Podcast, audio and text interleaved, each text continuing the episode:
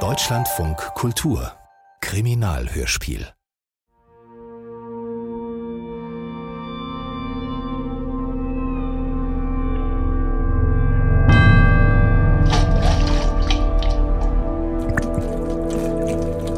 Was tun Sie da?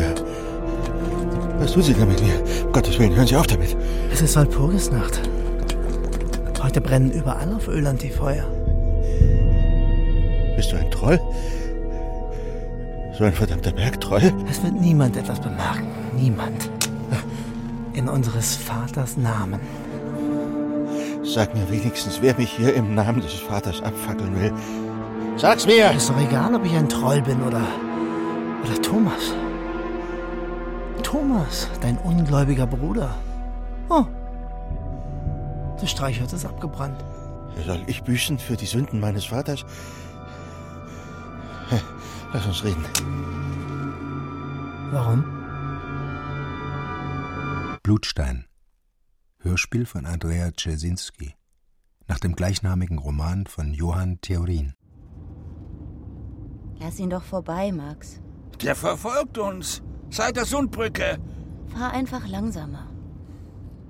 Du hast gar keinen Blick für die Landschaft. Ach, wenn mir so ein Affe mit seinem Schrotthaufen auf der Stoßstange hockt.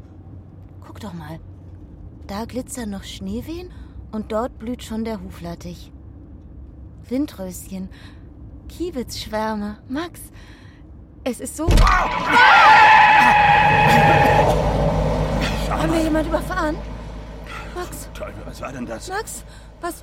Ist das Blut? Vieh oder was? Wieso ist denn alles voller Blut? Bleib ruhig, Vendela. Bleib ruhig, reg dich nicht auf. Halt die Schnauze, Ali! Brüll den Hund nicht an. Du Idiot, du Verhornter! Erst drängeln und dann nicht mehr anhalten! Verdammte Scheiße. Das ist alles versaut. Ach, wie kann man nur so blöd sein?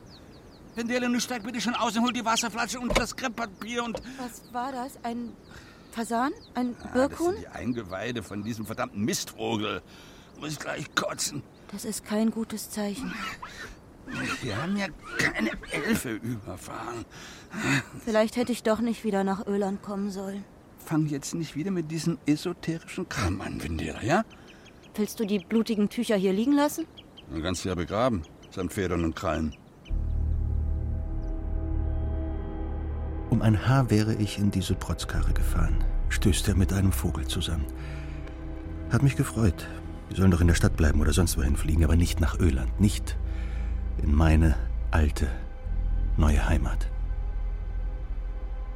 Die Sonne sollte in alle dunklen Ecken meiner Seele leuchten. Endlich der Steinbruch. Wie eine große Wunde liegt er zwischen mir und das Tore Alvar. Ich hatte nur das Nötigste bei mir. Es würde sich alles finden.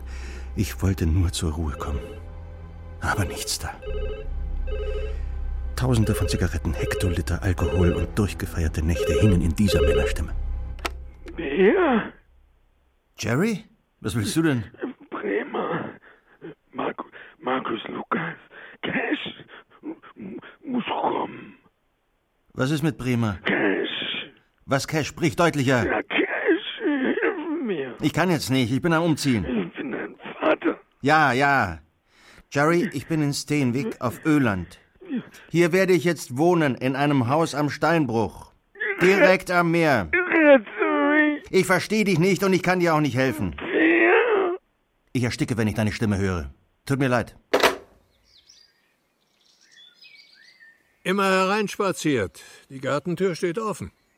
Sie sind der erste Mensch, den ich hier treffe. Ich bin Vendela Larschon.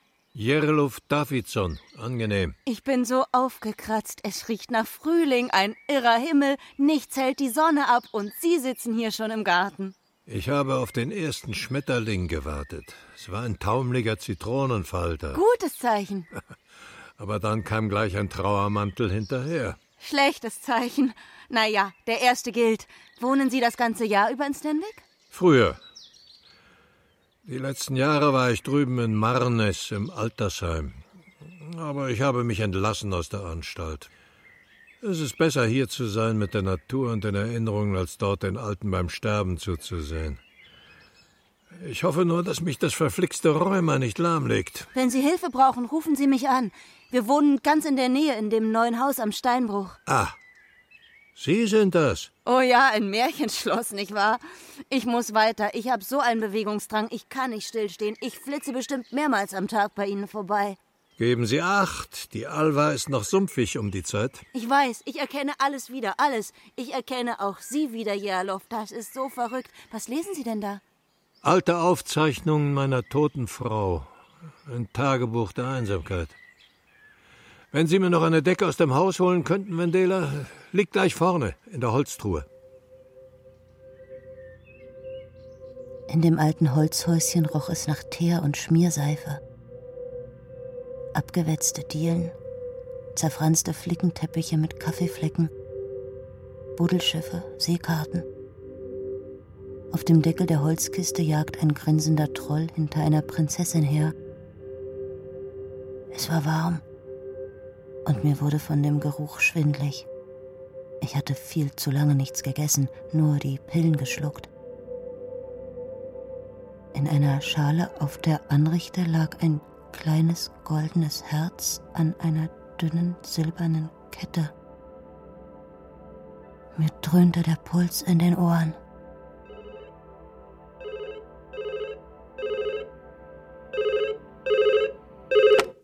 Wer? Mein Sohn Jerry. muss kommen. Jerry, hör genau zu. Ich habe ein altes Haus geerbt vom Bruder meiner Mutter. Sie hieß Anita, falls du dich erinnerst. Und in diesem Haus ist eine Menge zu tun. Ich lebe sozusagen in einer Bruchbude. Ich bin frisch geschieden, ich habe meine Familie verloren, ich bin aus der Wohnung geflogen. Unter anderem deinetwegen. Hans Bremer. Ich hätte dir den Kontakt zu meinen Kindern nie gestatten dürfen. Niemals verzeih ich dir, dass du ihnen diese, diese widerlichen Pornos gezeigt hast. Und lass mich mit deinem Hans Bremer in Frieden. Er soll dir eine vernünftige Pflege besorgen und aus. Du hast dich schließlich über Jahrzehnte mit dieser dreckigen Arbeit versorgt. Markus Lukas. Du musst mich jetzt nicht auch noch mit deinen Typen nerven. Mir sind die alle sowas von egal. Ah, Jerry, du kannst mich nicht mehr beeindrucken. Nicht mit deinen Weibern, nicht mit deinen seidenen Morgenmänteln, nicht mit deinen goldenen Ringen und amerikanischen Schlitten. Wo steckst du denn? Theo. Was? Jerry, du musst die versifften Studios von Morna Arts endlich abwickeln. Jerry! Und? Wie geht es meiner Elfenkönigin?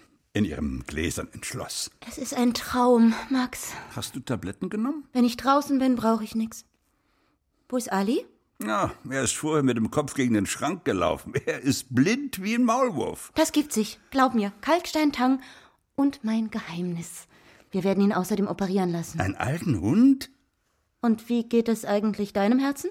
Oh, die Lesereise wird es noch durchhalten. Ich habe übrigens die Nachbarn kennengelernt. Der Volvo-Fahrer ist auch gerade erst hergezogen. Welcher Volvo-Fahrer? Der, von dem du dich so gejagt fühltest, bevor der Vogel an die Scheibe flog. Ich fühlte mich nicht gejagt.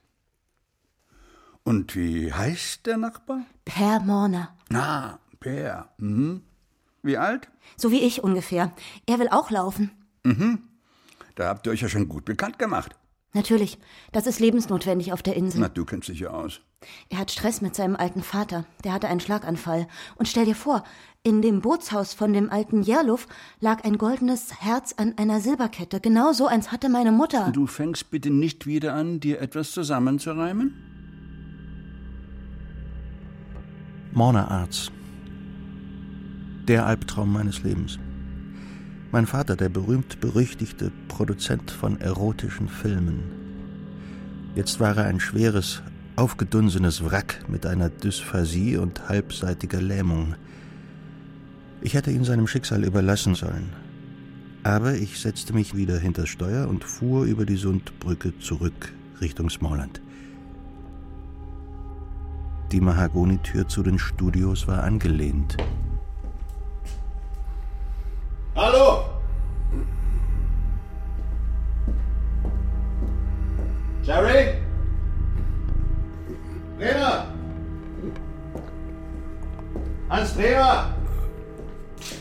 In einer Ecke entdeckte ich ihn. Er sah von weitem aus wie ein Berg alter Klamotten. Über ihm ein Stativ, mit dem er offenbar am Kopf getroffen worden war. Er roch nach Zigarre, nach Angstschweiß und scharfem Alkohol. Wer? Mein Junge? Komm, Hilf mit. Steh auf, Jerry. Pass auf. Ist noch jemand im Haus? Hans Friedmann. Ich wuchtete ihn hoch und schleppte ihn zum Ausgang.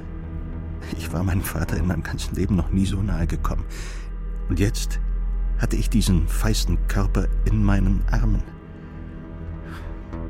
Seine einstmals so stolzen schwarzen Locken klebten als graue Büschel an seinem blutenden Kopf. Und dann sah ich den grünen Kanister, aus dem an mehreren Stellen leise Benzin lief. Wir müssen raus, mach dich nicht so schwer! Aus der oberen Etage drangen erstickte Schreie eines Mannes. Ich schleifte Jerry ins Freie und rannte zurück. Mehrere Explosionen knallten gleichzeitig durch das Haus. Das Feuer raste in Sekundenschnelle die Wände hoch, fraß die Kulissen. Ich kam nicht mehr bis zur Treppe. Wie kommt eine junge Frau auf die Idee, sich ein Haus am Steinbruch bauen zu lassen? Junge Frau. Von weitem siehst du aus wie ein Mädchen. Umso schlimmer, wenn ich dann näher komme. Ich bin 47. Max wird bald 60 und hat ein schwaches Herz. Und mich guckt die Schwester vom mobilen Pflegedienst abends an und überprüft meine Chance, die Nacht zu überleben. Aber warum ausgerechnet der Steinbruch, Vendela? Meiner Frau kam er vor wie ein lauernder Vulkan. Ja, ja, das Ding ist unheimlich. Ich habe oft oben an der Kante gesessen und in dem zerklüfteten Krater auf den Troll gewartet. Mein Vater war hier Steinhauer. Der Troll kommt, sagte er, und klaut uns armen Steinhauern die Stemmeisen oder versteckt die Hämmer. Henrik Forsch hieß mein Vater. Ach so ist das. Du bist Henriks Tochter. Ich darf doch du sagen. Klar, natürlich. Ich erinnere mich. Schlimme Geschichte. Euer Haus ist abgebrannt. Nur der Kuhstall. Danach wart ihr weg. Vor 35 Jahren. Hm. Es war immer mein Traum, einmal genau überm Steinbruch ein Haus zu haben. Über allem. Es riecht noch unbewohnt, doch ich fühle mich da sicher. Und mein Hund auch. Er heißt Ali und hat trübe Augen, aber das wird sich geben. Ich bin überzeugt, dass es hier in der Alva heilende Kräfte gibt. Ich bin ja ein Fan von Elfen. Mein Vater hat mir Geschichten von Elfen und Trollen erzählt, wie sie sich hier im Steinbruch bekriegt haben. Ihr Blut vereinigte sich, floss in die Gesteinsschichten und färbte sie rot. Wenn der Steinhauer auf den Blutstein traf, brachte das Unglück. Und ich dachte immer, das sind oxidierte Kalkschichten aus Zeiten, als Öland noch unter Wasser lag. Aber mit einem rationalen Knochen wie mir kannst du dich nicht über Elfen unterhalten. Mit Max schon gar nicht. Aber meine Ella hatte offenbar Kontakt zu einem trollartigen Wesen gehabt. Ich habe doch ihre Tagebücher gefunden. Wie furchtbar einsam sie hier war. Und ich draußen auf dem Meer. Aber sie war viel zu klar im Kopf, um sich so ein Trollkerlchen einzubilden. Genau so habe ich es zu Protokoll gegeben. Es entwickelte sich in enormer Geschwindigkeit. Beißender Qualm. Die Studios von Morner Arts standen an allen Ecken in Flammen. Als ich wieder zu meinem Vater rannte, sickerte frisches Blut aus seinem Bauch, rechts oben an der Leber. Jerry atmete noch. Am Waldrand sah ich einen Mann verschwinden. Er hatte eine rote Baseballkappe auf. Mehr weiß ich nicht. Guten Morgen, Herr Nachbar. Max Larsson, der Ehemann von Vendela, die Sie ja schon kennengelernt haben. Morgen, Per Morner. Ja. Wir hatten neulich auf der Landstraße das flüchtige Vergnügen. Ja, Ihnen ist ein armer Vogel in die Quere gekommen. Ja, kann man so sagen. Hm. Ähm, haben Sie schon gelesen? Mord in Tateinheit mit schwerer Brandstiftung? Verheerendes Feuer südlich von Waksche vernichtet die Studios von Morner Arts. Die bis zur Unkenntlichkeit verbrannte Leiche eines etwa 60-jährigen Mannes gefunden. Sie haben die Klatschpresse abonniert? Würde mich nicht wundern, wenn gleich ein Heer Fotografen aus den Büschen springt. Äh, um Sie vor Ihrer bombastischen Villa aufzunehmen? Sind Sie verwandt? Mit dem berühmten Jerry Morner? Welcher Vogel hat Ihnen das geflüstert? Oh, kommen Sie, Bär. Wir leben auf einer Insel. Auch wenn ich nur vom Haus bis zum Briefkasten laufe, ich bin informiert über die Leute. Ich werde bestimmt nicht mit Ihnen über meinen Vater sprechen. Schade. Wir fanden es großartig, wie er lautstark in Pornodebatten im Fernsehen auftrat. Beim Militär haben alle seine Hefte gelesen. Wie hießen die gleich? Sodom und Gomorra? Babylon und Gomorra. Ja, ja, stimmt. Gibt's sie eigentlich noch? Im Handel? Fragen Sie doch Ihren Zeitschriftenhändler. Wie hat der denn seine Modelle gefunden? Ich habe keine Ahnung, ich hatte nie was damit zu tun. Man hat deren Gesichter ja ganz deutlich gesehen, richtig hübsche darunter. Die haben bestimmt gut daran verdient. Haben Sie Kinder? Aus erster Ehe? Ja. ja drei große Kinder. Oh. Was würden Sie sagen, wenn Sie erfahren, dass Ihre Tochter in den Studios meines Vaters gearbeitet hat? Das würde sie niemals tun. Wie können Sie sich da so sicher sein? Schönen Tag noch. Schwein.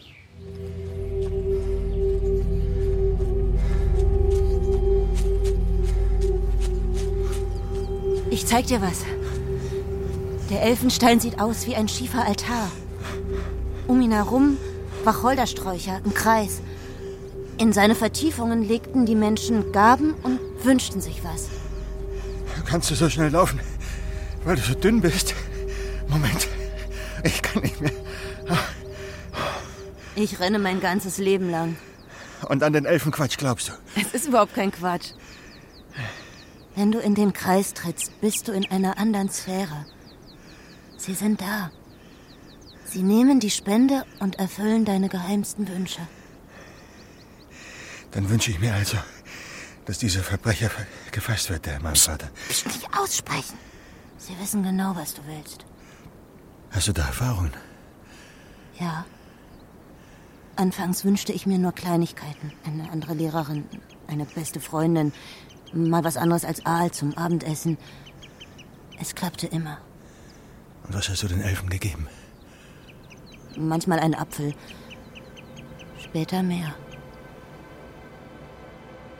Er hielt mich wohl für komplett überspannt.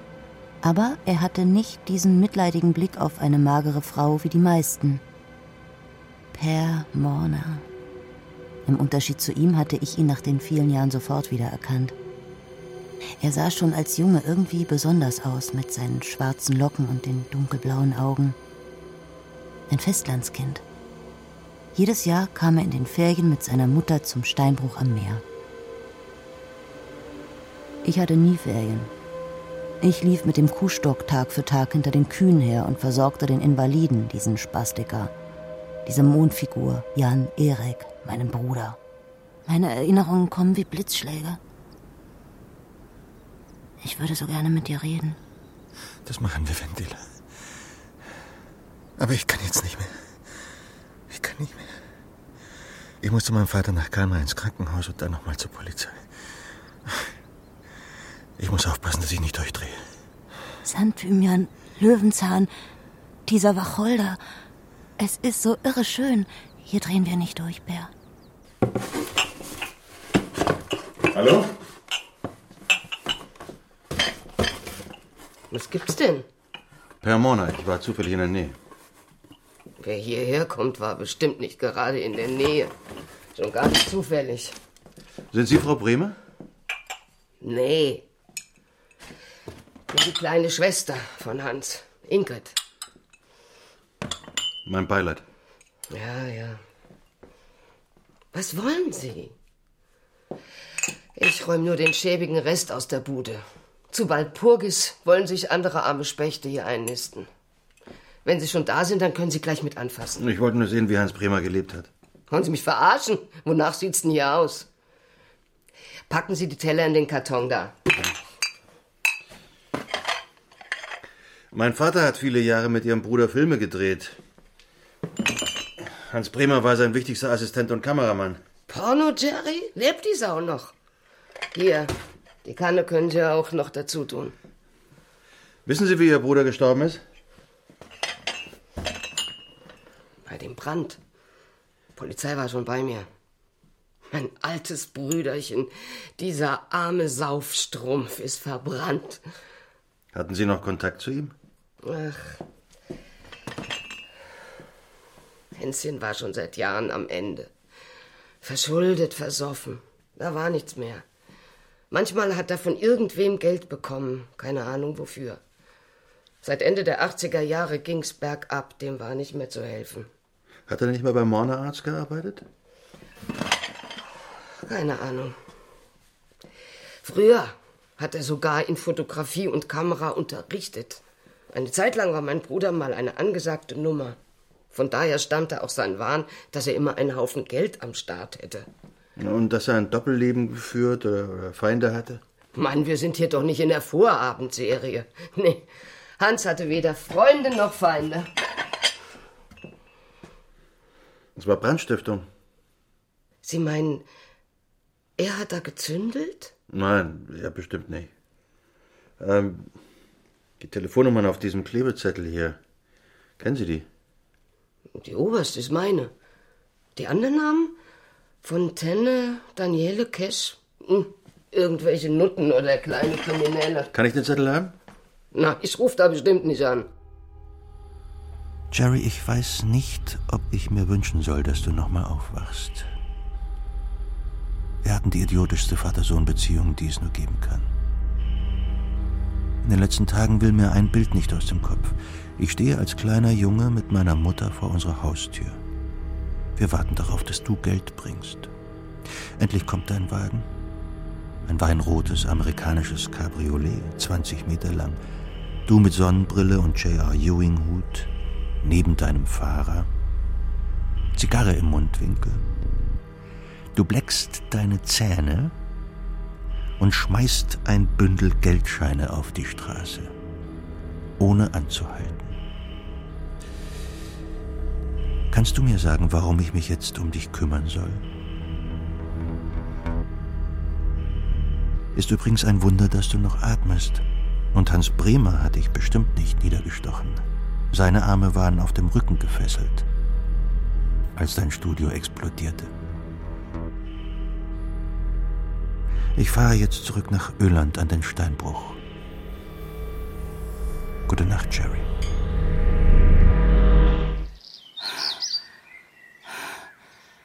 Du bist ja vollkommen abgekämpft, Mädchen. Ich brauch das. Ich bin ständig auf der Flucht. Aber wenn ich in dieser dornigen Landschaft bin, dann hat der Rest der Welt keine Bedeutung. Dann flüstere ich mit den Elfen und bin noch mal wie damals mit zwölf. War das denn gut? Nein, es war furchtbar. Ich hatte eine verdammt arme Kindheit, aber in der Stora Alva gab es immer Hoffnung. Wenn ich draußen auf dem Meer war, hatte ich die auch immer. Hoffnung, zurückzukommen. Jetzt bin ich hier, aber meine Familie ist fort. Und ich habe keine Zukunft mehr. Das ist ein merkwürdiges Gefühl.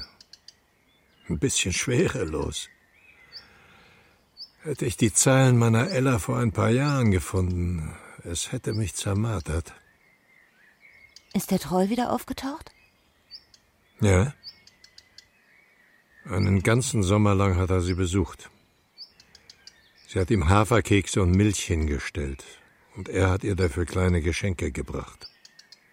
Schreibt sie, wie er aussah? Lies selbst. Mein Trollkerlchen kam heute ganz nah. Ich habe ihm zum ersten Mal in sein Gesicht gesehen. Zugegeben, er sieht scheußlich aus. Statt Haut hat er eine Kruste aus Schorf, Eiter und Dreck im Gesicht.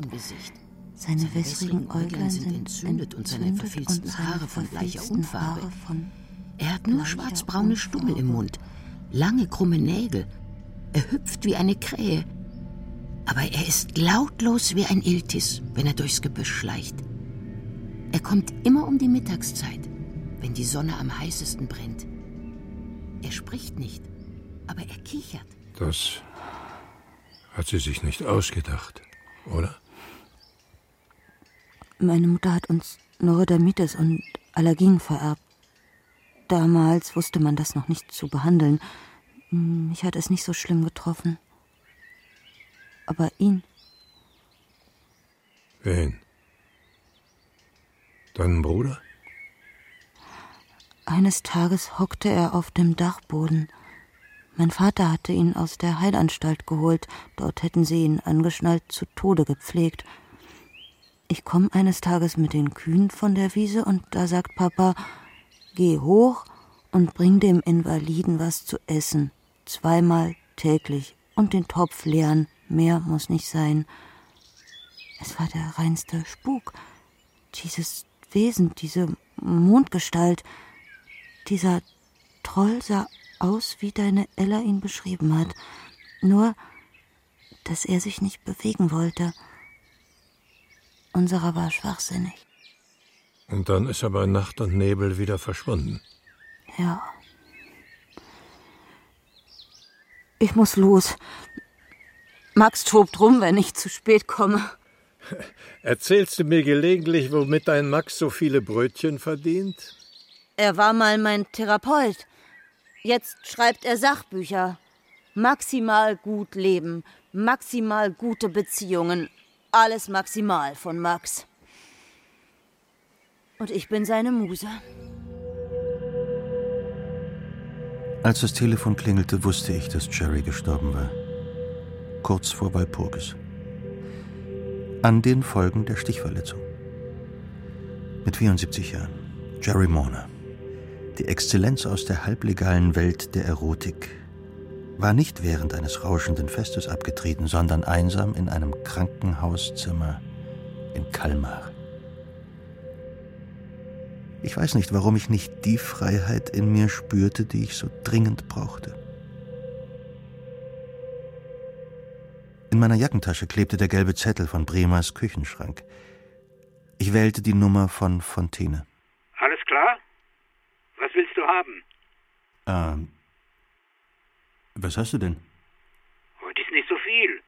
Zehn Liter schwedischen Schnaps, zwei Liter polnischen Wodka. Hast du dich dabei? Nein. Äh, danke. Hey, warte. Bremer hat hier noch was offen. Wie meinst du das? 20.000 vom letzten Sommer. Übernimmst du das? Nein. Und Bremer wird sich auch nicht mehr drum kümmern. Unter Fontaine, bei dem es sich offenbar um einen Schmuggler und Schnapsbrenner handelte, standen die Nummern von Daniele und Cash. Bei Daniele kein Anschluss unter dieser Nummer. Aber nach dem dritten Klingelzeichen nahm bei Cash jemand ab. Ja, bitte? Per Morner hier. Ich habe Ihre Nummer von Hans Bremer. Bremer ist tot. Ich weiß. Er hat lange mit meinem Vater zusammengearbeitet. Ich kannte ihn persönlich nicht, aber ich würde gerne mehr über ihn erfahren. Warum denn?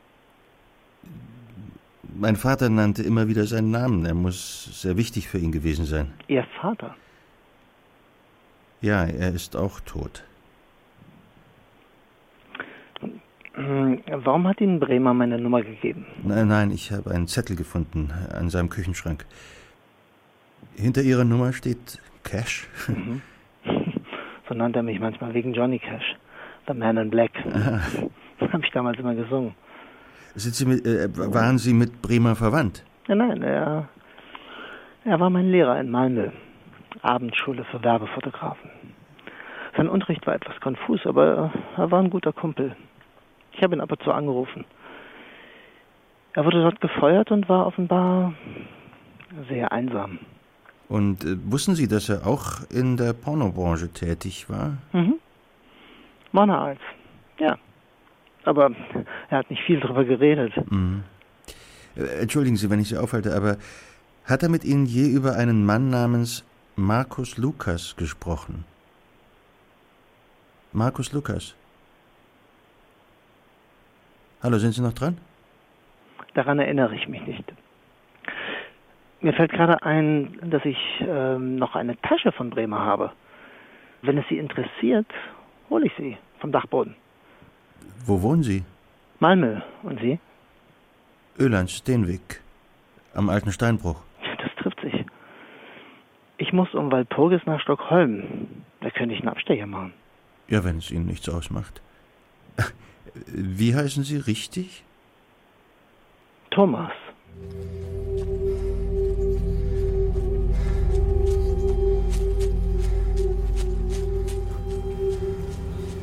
Wirst du deinen Vater hier auf Öland auf den Friedhof bringen?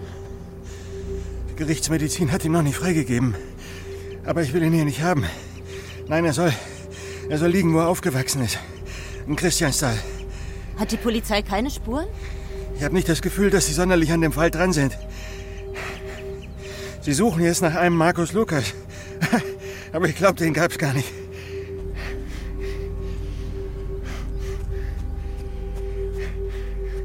Hast Erzähl lieber von dir. Hast du damals die Steinbruchtreppe mit deinem Onkel zu Ende gebaut? Hä? Ach, die Treppe. Das war ein irrsinniger Plan. Aber Teile davon stehen noch. Nach über 30 Jahren. Eine Kalksteintrümmertreppe, die direkt zum Strand runterführen sollte. Einen Sommer lang habe ich Schubkarren voll Geröll und Kalkschutt bewegt. Nach knapp drei Metern Höhe habe ich kapituliert. Ich habe dich gesehen, wenn ich die Kühe vorbeitrieb. Du mich wohl nie. An die Kühe kann ich mich erinnern. Tut mir leid. Rosa, rosa und rosa. Groß wie Felsblöcke, riesige Schädel mit glotzenden Augen. Die Rosas taten, als würde ich gar nicht existieren. Dabei habe ich sie täglich vor und nach der Schule hin und her getrieben. Ich habe sie verabscheut. Dann gehörst du zu der Familie, denen das Haus abbrannte. Oh, stopp, stopp. Seid nicht dahin. Oh. Lass uns einen Moment ausruhen, bitte. Wir sind genau am Elfenstein. Eine stolze Strecke für einen frisch gebackenen Vollweißen. Der Stein ist schon warm. In diese Vertiefung hier habe ich die Silberbrosche mit dem roten Rubin gelegt und die Elfen um Hilfe gebeten. Bitte. Mach, dass ich nicht mehr für die Rosas da sein muss. Ich will nur einmal mit zur Klassenfahrt. In der gleichen Nacht brannte der Kuhstall ab. Mit den Rosas? Es roch noch tagelang nach verbranntem Fleisch. Mein Vater zerrte Jan Erik aus dem Verschlag und zeigte ihn den Versicherungsbeamten. Er hätte den Brand gelegt. Die Tat eines Wahnsinnigen, eines Trolls. Henrik hoffte, die Versicherungsprämie zu kassieren. Dem Invaliden würde schon nichts weiter passieren. Aber als ich gefragt wurde, ob Jan Erik der Brandstifter sei, schrie ich: Nein, ich war's. Ich habe die Elfen geholt. Sie haben mich nur falsch verstanden. Kurz darauf habe ich Öland verlassen und zog zu Verwandten nach Kalmar. Und dein Vater? Musste für acht Monate ins Gefängnis wegen Versicherungsbetruges, Brandstiftung und Verleumdung Schutzbefohlener. Am letzten Tag seiner Freiheit ging er noch einmal in den Steinbruch, um an einem Blutsteintroll zu arbeiten, den er als kleine Skulptur fast fertig hatte. Als Papa aus dem Haus ging, schleppte ich Jan Erik hierher zum Elfenstein, zusammen mit dem letzten Schmuckstück meiner verstorbenen Mutter. Bei aller Macht, die ihr habt, helft uns noch einmal. Das ist Jan Erik, mein Bruder. Er sieht nur aus wie ein Troll, aber er ist ein kranker, irrer Junge mit Ekzemen auf der Haut. Er darf nicht zurück in die Anstalt. Bitte. Wir hockten hier und warteten. Ich weiß nicht, worauf. Dann kam die Dämmerung mit Nebel und Kälte. Ich rannte zurück, um Decken und Essbares zu holen. Aber dann. Dann war Jan Erik nicht mehr da. Sie hatten ihn zu sich geholt. Ich sagte ja, sie helfen. Mein Ali kann auch wieder besser sehen. Sie sprang auf und lief leichtfüßig davon. Ein knabenhafter Körper, kurze braune Haare, hohe Wangenknochen voller Sommersprossen, hellblaue Augen, die unstet in dem schmalen Gesicht umherhuschten. Ich wusste nicht, ob sie verrückt war oder esoterisch oder einfach nur traumatisiert. Und was war ich? Ich suchte doch auch den Himmel ab, nach Jerrys Seele. Ich verspürte plötzlich den heftigen Wunsch, Wendela Lach schon in die Arme zu nehmen und einfach nur festzuhalten. Wir hatten verabredet, dass du dein Handy immer bei dir trägst, wenn du da draußen rumrennst. Ali, komm her, mein Kleiner. Na komm. Ich spreche mit dir. Ja doch, Max, ich vergesse es nicht mehr. Sieh doch mal, Alis Augen sind viel klarer geworden. Altersblindheit lässt sich nicht heilen. Doch, hier schon. Lauf zu Max, Ali. Guck ihn dir an, den berühmten Autor von Sachbüchern für alle Lebenslagen. Und? Bist du zufällig mit einem Volvo-Fahrer zusammengetroffen? Nein, wir waren verabredet und sind gemeinsam gelaufen. Wenn du nicht so viel geraucht hättest, könntest du uns begleiten. Euch begleiten? Max, ich will nicht streiten. Ich auch nicht. Wann fährst du? Kannst du es nicht erwarten? Ich wollte damit andeuten, dass ich das Manuskript zuvor noch einmal durchsehen möchte. Ja, dann sag es doch. Und deute nicht an. Deute bitte zum Beispiel auch nicht an, dass ich mir überhaupt keine Sorgen machen muss, wenn ich auf Lesereise bin und du hier allein im Haus mit dem Nachbarsohn eines Pornofilmproduzenten. Der Satz stimmt nicht.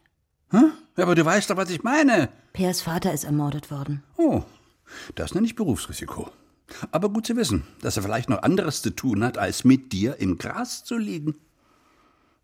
Wie kommst du auf diese Vorstellung? Ja, ja, ja, ja, ja, ja. Vendela. Ich kenne jede Phase deiner Mimik. Ich weiß alles von dir, auch wenn du da draußen mit deinen Geistern flirtest. Ich höre es. Man sollte eben niemals seinen Psychotherapeuten heiraten. Da! Dein Hund hat eine Pfütze in die Küche gemacht. Das wische ich wieder weg. Nein, du wirst ihm mit der Schnauze hineintunken. Bestimmt nicht. Er ist alt. Endlich sagst du es selbst. Ali ist alt, er ist blind, inkontinent. Sein Hundeleben ist abgelaufen. Sieh das bitte ein, ohne neurotische Zustände. Oh. Entschuldigung, ich komme später nochmal. Bleib doch entspannt, Peer. Ich habe seit 25 Jahren keiner Frau mehr hinterhergesehen. Na, seit 20. Das Studium dieser Hefte dient allein der Recherche. Ja, Luft, das sind Jerrys Heftchen, Babylon und Gomorra. Was willst du damit? Na, Ausnahmen suchen, Anhaltspunkte, Besonderheiten. Ich kann auch hier nicht rumsitzen und der Mörder deines Vaters spaziert ungeschoren umher. Ja, Luft, das ist mir peinlich. Du solltest diese Hefte nicht anfassen. Wo hast du die überhaupt her? Aus dem Altersheim. Haha, mein Freund John hat alle Insassen gefragt und fast jeder hat bereitwillig seine zerknitterten Freunde unter der Matratze vorgezogen. Oh, das, das war ein kicherndes Freudenfest im Heim, sagt John. Ich habe Sie nämlich gebeten, das Material ausschließlich unter einem Aspekt zu untersuchen. Was fällt euch außer den Nacktszenen noch auf? Großartig. Jetzt wissen alle im Altersheim, dass ich der Sohn von Jerry bin. Dann weiß es gleich die ganze Insel. Nein, es kennt niemand den Zusammenhang. Aber Jerry Morner war zu ihren Zeiten eine verruchte Prominenz. Ja. Ein Retter auf See. Ja, Jalov. Vendelas Mann, dieser Sachbuchschreiber, wusste gleich nach dem Brandanschlag Bescheid. Nun lass das mal jetzt und schau hin, was John und seine Altersheimtruppe rausgefunden haben. Dieser Arm hier Hm? ist versehentlich im Bild. Er scheint von dem Kameramann zu stammen. Hans Bremer. Name steht ja nicht dabei, aber er hat zwei Uhren am Handgelenk. Eine mit Lederarmband und eine Uhr mit Stahlarmband. Aber das war Jerrys Marotte. Zeitvergleich mit Amerika. Das ist nicht Jerrys Hand. Das ist eine junge Hand. Und schau weiter. Diese Jacke hinter dem Mädchen ist Teil einer Schuluniform vom Kronan-Gymnasium. Meine Tochter Julia trug schon diese Uniform und Jons Enkelin Ulrike auch. Heimliche Liebe im Klassenzimmer. Mein Gott, ist das widerlich. Die sind doch alle minderjährig. Dieses Mädchen hat Jon wiedererkannt. Trotz Perücke und falschem Namen. Sie heißt Lisa und war die beste Freundin seiner Ulrika. Hier hast du Ulrikas Telefonnummer. Vielleicht haben die Freundinnen ein paar Geheimnisse geteilt, die dir weiterhelfen.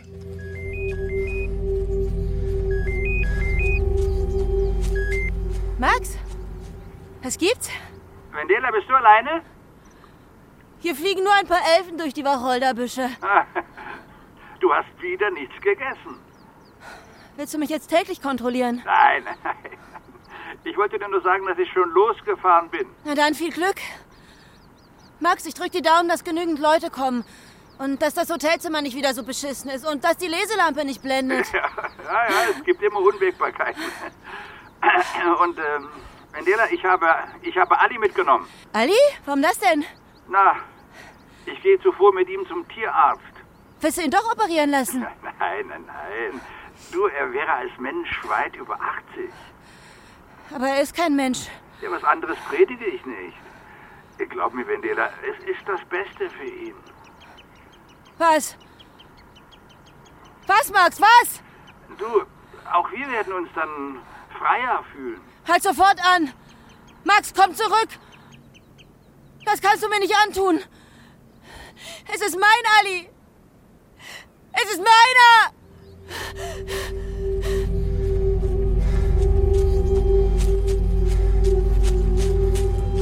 Jarlov! Jarlov, weißt du, wo Per ist? Er muss mich nach Stockholm fahren. Ich muss meinen Hund retten. Max will ihn töten lassen. Wo ist Per? Per ist nicht da. Es ist hier niemand außer uns. Ich mach dir ein Glas Milch warm. Wo ist Per? Du, er muss sich um den Nachlass seines Vaters kümmern, um die Bestattung. Er ist in Kalmar. Vielleicht kannst du ihn per Handy erreichen. Er hat kein Handy, weil er täglich sowieso so viel telefonieren muss. Ich weiß gar nicht, was er beruflich treibt. Marktforschung. Er befragt Leute nach irgendwelchen Seifenprodukten. Was es alles gibt. Also ich hol dir jetzt die Milch. Bin heute mobil wie ein 70-Jähriger. Und du kannst ja weiter im Tagebuch meiner Ella lesen. Die letzten Seiten, da steht was über deinen Vater. Falls du es wissen möchtest. Ja, danke. Ich muss mich ablenken. Jarlov ist immer noch im Skagerrak. Keine Post, kein Zeichen, nichts. Manchmal schwatze ich mit dem Steinmetz von nebenan. Diese Steinhauerei ist Knochenarbeit. Das weiß niemand, wenn er einen Grabstein bestellt oder einfach so über eine weiße Steintreppe läuft. Wenn die Natur nicht so schön wäre. Ich werde dem Trollkerlchen nichts mehr hinstellen, so sehr mich seine Besucher auch freuen. Aber ich will keine Geschenke mehr von ihm haben. Aber ich will keine Geschenke mehr von ihm haben. Schon gar nicht, diesen Schmuck. Ich weiß nicht, wo er ihn her hat. Vielleicht stammt er ja aus dem Schatz der Trolle. Oder er stiehlt ihn den Elfen. Ich glaube ja nicht daran. Aber hier in der Einsamkeit werde ich wunderlich. Heute ist etwas Schreckliches geschehen. Das Trollkerlchen hat mir ein goldenes Herz vor die Tür gelegt. Ich bin ihm hinterhergelaufen bis zum Steinbruchrand. Da stand der Steinhauer Henry Forsch mit seinem Meißel. Er soll ins Gefängnis, der arme Mann. Mein Trollkerlchen ist direkt auf ihn zugerast. Und dann war er weg. Danke, dass Sie gekommen sind, Ulrike. Opa Jon kann ich nichts abschlagen. Ja, was kann ich für Sie tun? Nun, ähm, ja, Opa Jon, er hat Ihre Freundin Lisa in einem Heft äh, von Jerry Morner wiedererkannt. Oh nein, Ja, hat er mich auch erkannt? Hören Sie, ich hatte damit nichts zu tun. Es war nur ein einziges Mal. nein, ich bin nicht von der Polizei. Und das war ein Ausrutscher, weil ich Geld brauchte. Ja, äh, Ulrika, bitte, ich will nichts von Ihnen, äh, von Ihrer Vergangenheit wissen. Sehen Sie, nicht mal der Polizei will es gelingen, die Identitäten der Modelle rauszubekommen, aber vielleicht hat Ihnen Lisa ja etwas erzählt, das im Zusammenhang mit Jerry Morners Tod wichtig sein könnte. Ich frage aus ganz persönlichem Grund. Jerry war mein Vater. Mhm. Lisa ist vor drei Jahren an AIDS gestorben. Und der Typ, mit dem sie hauptsächlich arbeitete, ebenfalls. Ich kann Ihnen seinen Namen nicht nennen. Die Männer hießen alle Markus Lukas. Ach so. Auf keinem einzigen Foto kann man die Gesichter der Männer erkennen. So wurden sie geschützt. Ja. Obenrum. Untenrum waren sie vollkommen schutzlos. Die Kamera ging voll auf die Gesichter der Mädchen mit ihren lächerlichen Langhaarperücken. Können Sie sich an einen Hans Bremer erinnern? Ja, das war der Kameramann. Ganz junger Kerl. Aber diskret. Jung, sagen Sie. Mhm. Er muss damals schon um die 40 gewesen sein. Nee, bestimmt nicht. Ich erinnere mich so gut an ihn, weil er irgendwie besonders aussah. Ja. Äh, wie denn? Hm, Ein bisschen wie Sie. Ähm, nur eben jünger. Entschuldigung. Ja, ja. Äh, ja. Trug er zwei Armbanduhren? Hm, kann schon sein. Der Chef auf jeden Fall. Der war ja schon damals ziemlich zerledert. So eine Mischung aus Wohlstandsteddy und geilem Sack. Deine Beerdigung, Jerry, habe ich auf den 12. Mai gelegt und niemand außer dir und mir wird davon erfahren. Ich werde als Einziger hinter deiner Urne herlaufen. Sei froh, dass ich das tue. Du hast es wirklich fertiggebracht, deine Konten auf Null zu fahren. Betriebsbedingte Überweisungen an Hans Bremer, die hat er nie bekommen, das kann ich dir versichern. Zumindest nicht der Hans Bremer, der in den Studios verbrannte. Die Polizei war in deinen vier Wänden. Es ließ sich nicht vermeiden. Auch wenn du sie verabscheut hast, wie der Teufel des Weihwasser. Du bist immerhin ermordet worden. Mein öländischer Nachbar nannte das Berufsrisiko. Er ist ein unangenehmer Sachbuchschreiber mit einer hypersensiblen Kindfrau an seiner Seite. Wenn ich mir vorstelle, dass du sie in deine Studios gelockt haben könntest, möchte ich dir was antun. Aber das hat ja ebenfalls schon jemand erledigt, Jerry. Du mieser Vater.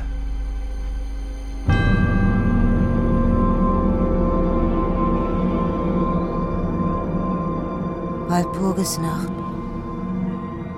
Höchster Feiertag der dunklen Mächte. Jetzt seid ihr so stark wie nie. Die Dämonen erwachen aus dem Winterschlaf und umkreisen den Granitstein der blauen Jungfrau. Sie sehen hinab auf die flache Insel und verlachen alle Kreaturen, die auf dem Boden kriechen. Sie haben den Geistern nichts entgegenzusetzen als ein paar Feuer, aber die Gluten erlöschen und den Menschen bleibt nur die Hoffnung, dass Tod und Elend eine andere Familie trifft. Aber ich, ihr Dämonen, Geister und geliebten Elfen, bettle nicht mehr um Frieden und Geborgenheit. Meinen Ehering lege ich in die gleiche Steinmulde wie damals das goldene Herz meiner Mutter. Ihr habt meinen Bruder zu euch geholt. Nehmt euch jetzt meinen Mann Macht mit ihm, was ihr wollt. Einen Herzinfarkt oder einen Schlaganfall weit entfernt von ärztlicher Hilfe. Aber lasst ihn aus meinem Leben verschwinden.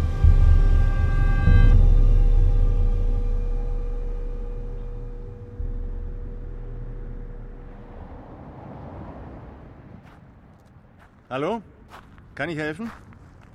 Bin ich hier richtig in Steenweg? Im Prinzip schon. Nur Sie haben sich ein bisschen verfahren. Der Ort liegt oberhalb des Steinbruchs. Per Morner. Sind Sie das vielleicht? Ja. Und Sie? Sie hatten mich angerufen. Cash. Oder Thomas. Ja. Ich habe hier die Tasche von Hans Bremer. Ich sagte doch, ich bringe sie vorbei, wenn ich zu Walpurgis nach Stockholm fahre. Was haben Sie denn da in der Hand? Ich würde sagen, eine kleine Streitaxt. Stellen Sie die Tasche einfach auf den Boden. Ich glaube nicht, dass sie Hans Bremer gehört hat. Ach nein? Nein. Sie haben mich ganz schön lange warten lassen. Haben Sie nicht vor 20 Minuten schon einmal über den Steinbruchrand geguckt? Ja, möglich. Wissen Sie, alles, was mit Jerry Morner, Hans Bremer und einer roten Baseballkappe zu tun hat, irritiert mich. Wir standen uns gegenüber, breitbeinig, fest. Die Sonne fabrizierte einen dramatischen Untergang, es fehlte nur noch die Musik von Morricone. In diesem Augenblick kam der Angriff. Es ging wahnsinnig schnell. Ich registrierte, wie der Mann in der Tasche hantierte. Es gab ein zischendes Geräusch und dann flog eine Flasche, sich drehend und gelbe Flammen verspritzend, auf mich zu und traf mich am Arm. Eine Flüssigkeit legte sich auf meine Jacke und fing sofort an zu brennen. Ich wälzte mich zwischen den Steinen und versuchte, die Flammen im Kies zu ersticken. Plötzlich stand der Mann mit einem Kanister über mir. Ich dachte, die große Überraschung ist, dass es keine Überraschung gibt.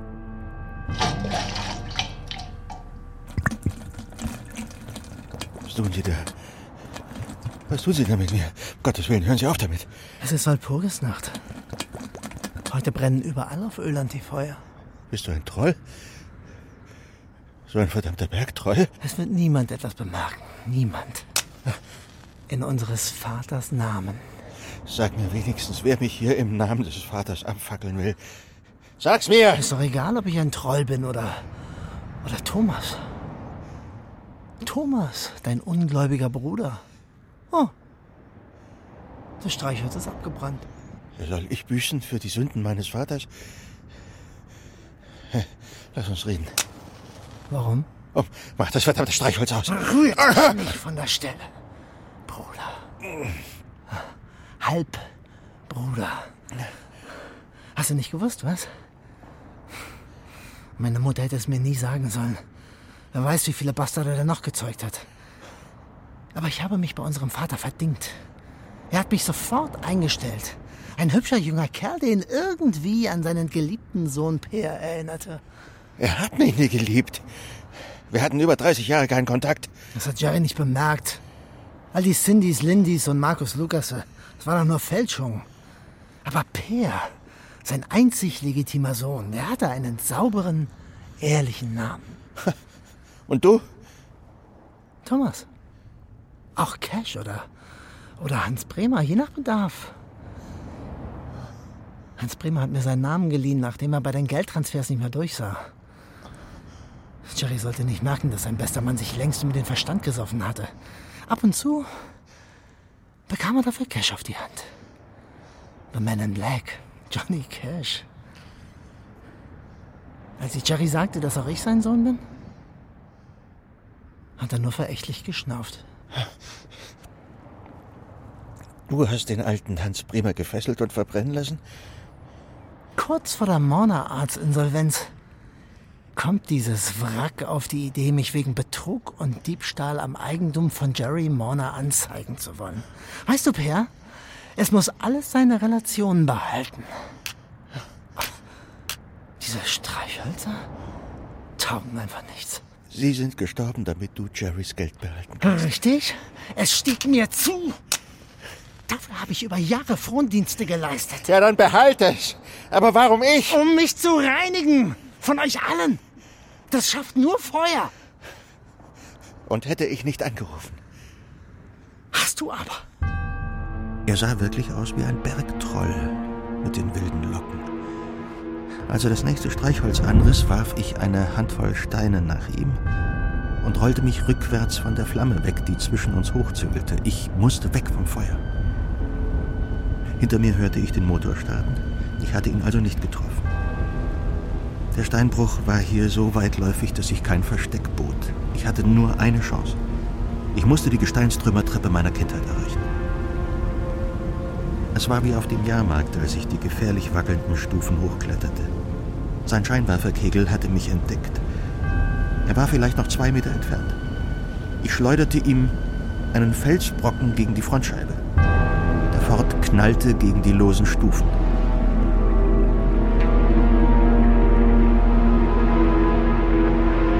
Die Treppe gab nach und rutschte schräg über dem Wagen zusammen.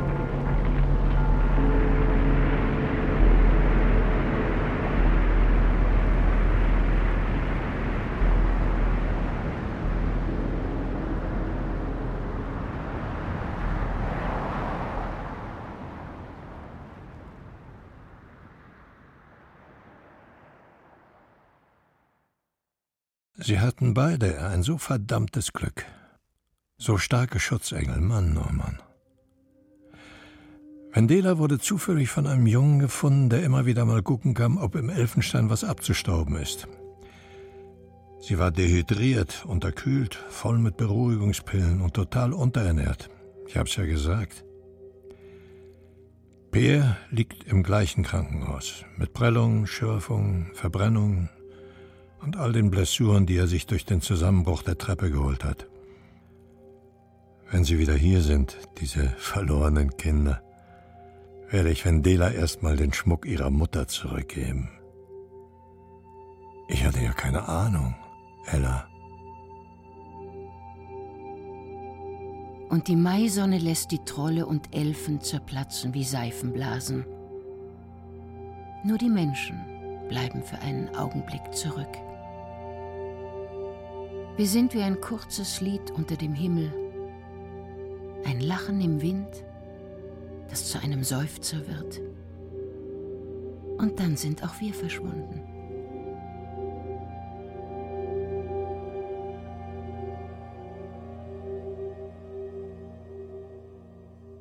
Blutstein. Hörspiel von Andrea Czersinski. Nach dem gleichnamigen Roman von Johann Theorin. Aus dem Schwedischen von Kerstin Schöps. Jaluf Davidsson, Otto Mellis, Pierre Mohner, Ulrich Nüten, Wendela Larsson, Judith Engel, Wendela als Kind, Rosina Lampen, Max Larsson, Hans-Jürgen Hürrich, Thomas Cash, Andreas Schmidt, Jerry Morner, Götzner Lepper, Ingrid Bremer, Erika Skrotzki, Ulrika, Eva Meckbach, Fontäne, Fritz Hammer, Ella Davidson, Uta Halland. Musik Werner C. Schnitt Susanne Bayer, Ton Thomas Monajan, Regieassistenz Karina Lüttke, Regie Götzner Lepper. Die öländischen Walpurgisnachtfeuer früher. Zerplatzte Teertonnen gestapelt über alten Schiffsplanken.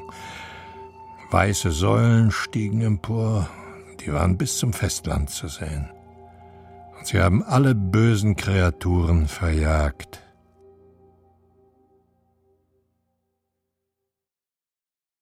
Produktion Deutschlandradio Kultur 2012